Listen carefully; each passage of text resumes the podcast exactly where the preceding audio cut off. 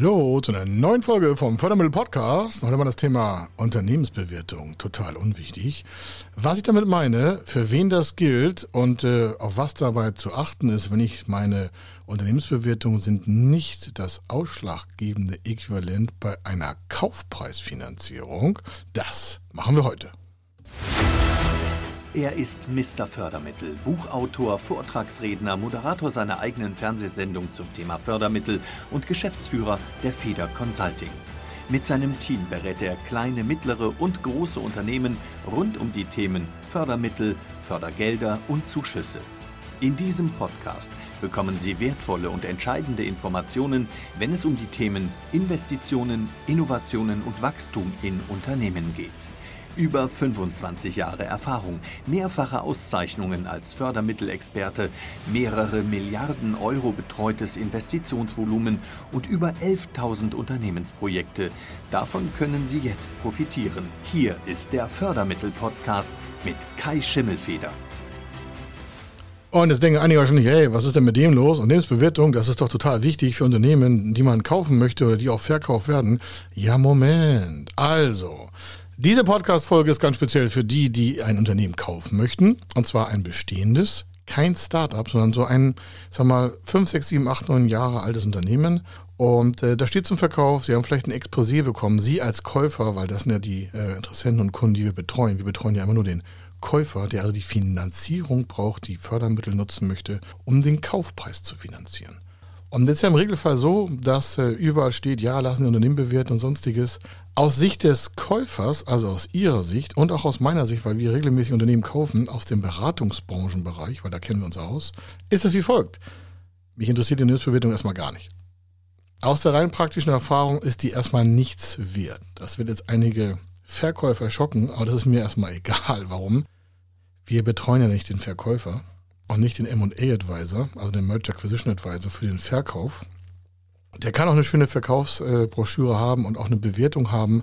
Erster wichtiger Satz für den Käufer, der Unternehmenswert entspricht selten bis gar nicht dem Kaufpreis. Warum? Wir trennen Unternehmenswert und Kaufpreis, der nachher fließen soll, in welcher Art auch immer. Ich habe ganz oft Anfragen hier an meinem Team, also mein Team wird gefragt, also hier vom Feder Consulting, da kommt eine Anfrage rein, ja, wir haben auch ein Explosiv vom Verkäufer und die Bewertung liegt bei 10 Millionen Euro.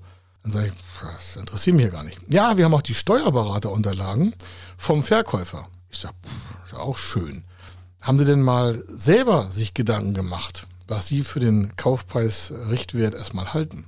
Dann sagen einige Käufer, also Kunden von uns, wieso, im Exposé steht doch, also im Exposé steht doch 10 äh, Millionen Euro. Ich sage, das Exposé ist doch völlig unwichtig.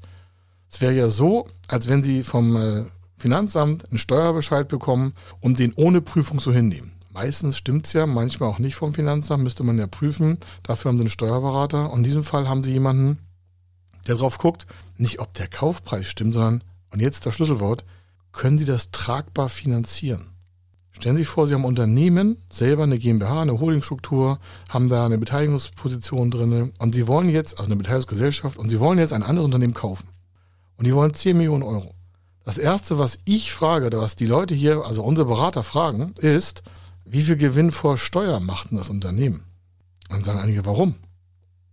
Und da stellen Sie sich vor, das Unternehmen macht 500.000 Euro Vorsteuergewinn, macht 10 Millionen Euro, nicht Umsatz, sondern 10 Millionen soll der Kaufpreis sein und 500.000 äh, vor Steuer, was sagen wir da?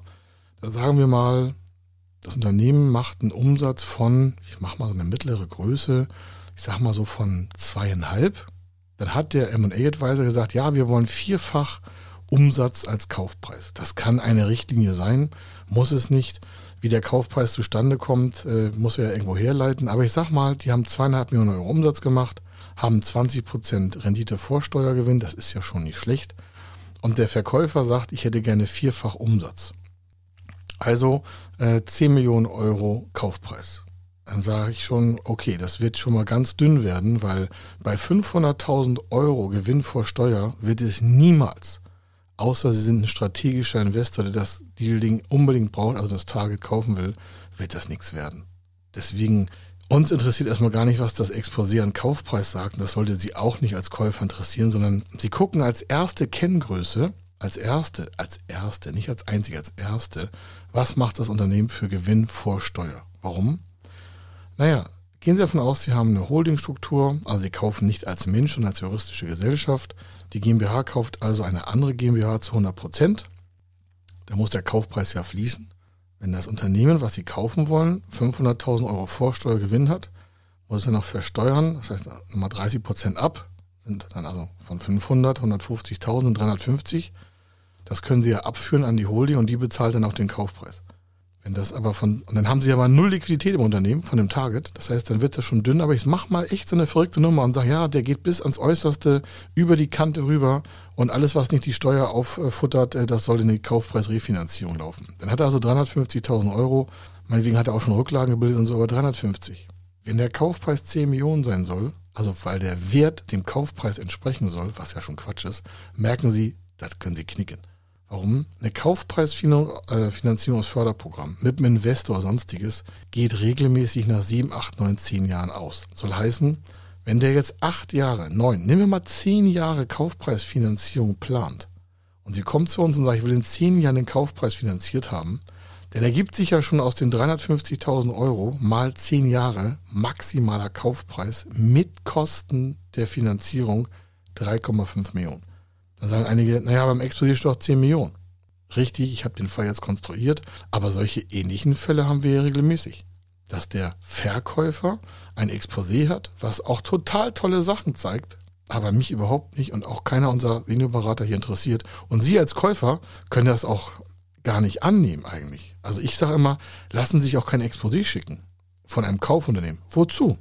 Was Sie brauchen, ist eine frische BWA mit Summen- und Saldenliste was sie brauchen, sind die letzten drei Bilanzen. Und sie brauchen einen Wirtschaftsprüfer, der mal, oder mindestens einen Steuerberater, der sich wirklich gut auskennt. Ähm, oder sie fragen uns. Und dann gehen wir mal die Bilanz und die BWAs oder G&Vs, je nachdem, was sie da für eine Struktur haben. Also meistens ja Bilanz und Summen- und Saldenliste von der BWA. Gehen wir mal im Detail durch. Und dann werden sie ganz schnell feststellen, dass das Unternehmen auf keinen Fall für 10 Millionen verkauft wird. An niemanden.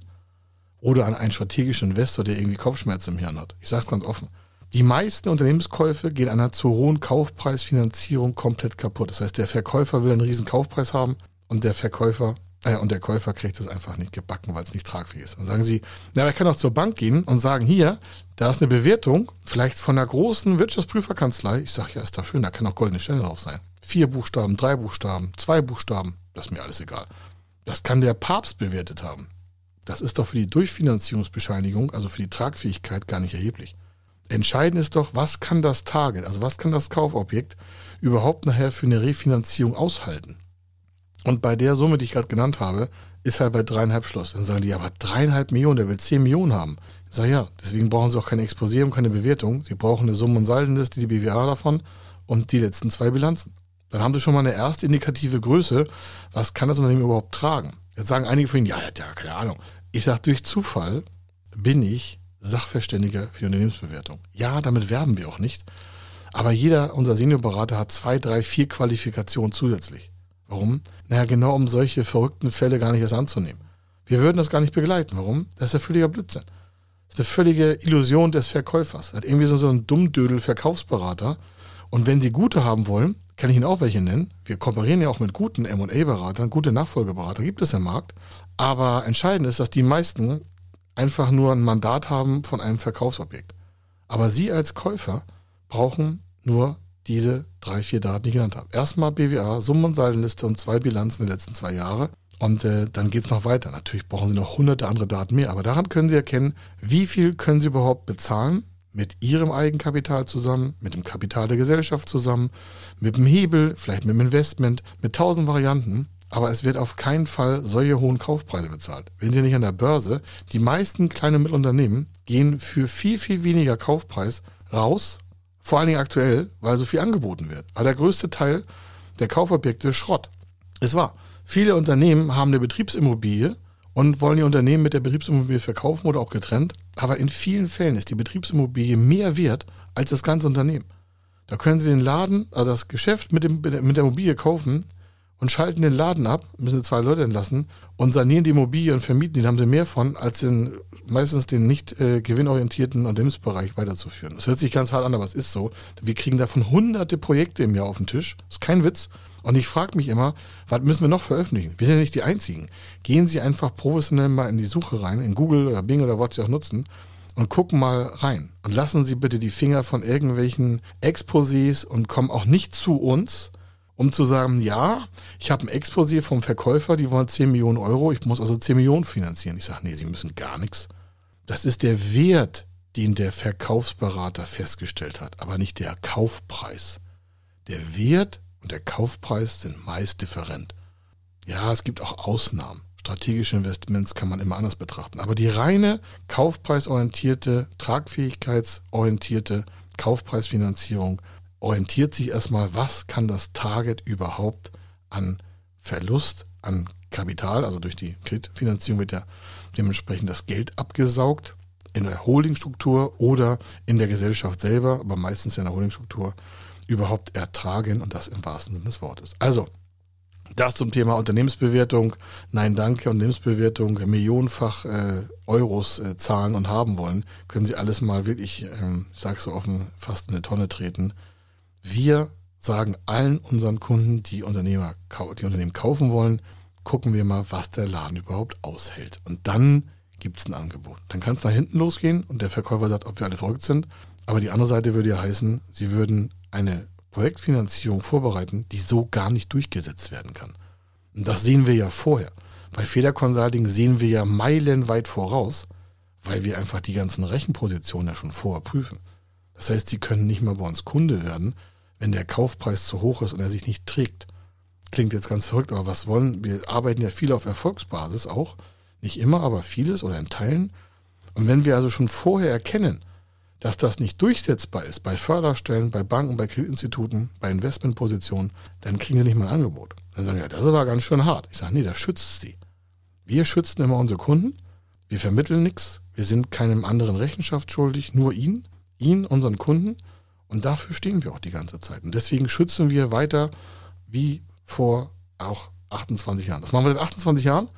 Das werden wir auch die nächsten 28 Jahre machen oder noch mehr 100 Jahre, ich weiß es nicht, aber jedenfalls, dann bin ich schon wahrscheinlich im Privatierbereich, also in Rente, wie man so schön sagt. Aber entscheidend ist, dass Sie wissen, bitte jetzt mit diesem Podcast, ganz entscheidend, es ist nicht der Wert entscheidend, sondern die Tragfähigkeit und das ist ein Parameter Gewinn vor Steuer im Unternehmen des Targets, also das, was Sie kaufen wollen. Hier war der Kai Schimmelfeder. Ich wünsche Ihnen eine schöne Zeit. Und wenn Sie Fragen haben zum Thema Unternehmenskauf, ähm, wir haben dazu Bücher geschrieben, im Buchhandel erhältlich. Sie können uns äh, auch über unser fördermittel-testen.de Webseite Ihre Anfrage stellen, fördermittel-testen.de oder gehen Sie einfach auf federconsulting.com, da sehen Sie uns auch. Oder geben einfach Federconsulting in die Suchmaschine ein, da werden Sie es auch finden oder meinen Namen. Auf jeden Fall am besten immer fördermittel-testen.de und dann geben Sie da in das Formular Ihre Daten ein für eine Kaufpreisfinanzierung, für eine Innovation, für was auch immer Sie Geld ausgeben wollen. Sie sind herzlich willkommen. Und dann kriegen Sie eine ordentliche Antwort, auf die Sie sich verbindlich verlassen können. Also bis dann. Ich wünsche Ihnen was. Schöne Zeit und äh, viel Erfolg weiterhin. Bis dann. Tschüss. Wenn Sie wissen wollen, ob Ihre geplanten Investitionen förderfähig sind und wie Sie zu den richtigen Förderprogrammen kommen, dann gehen Sie auf die Website www.fördermittel-testen.de. Dort können Sie Ihre Projektdaten an das Team von Feder Consulting übermitteln und erhalten dann ein Ergebnis zu den möglichen Förderprogrammen gesendet. Viel Erfolg und eine gute Zukunft.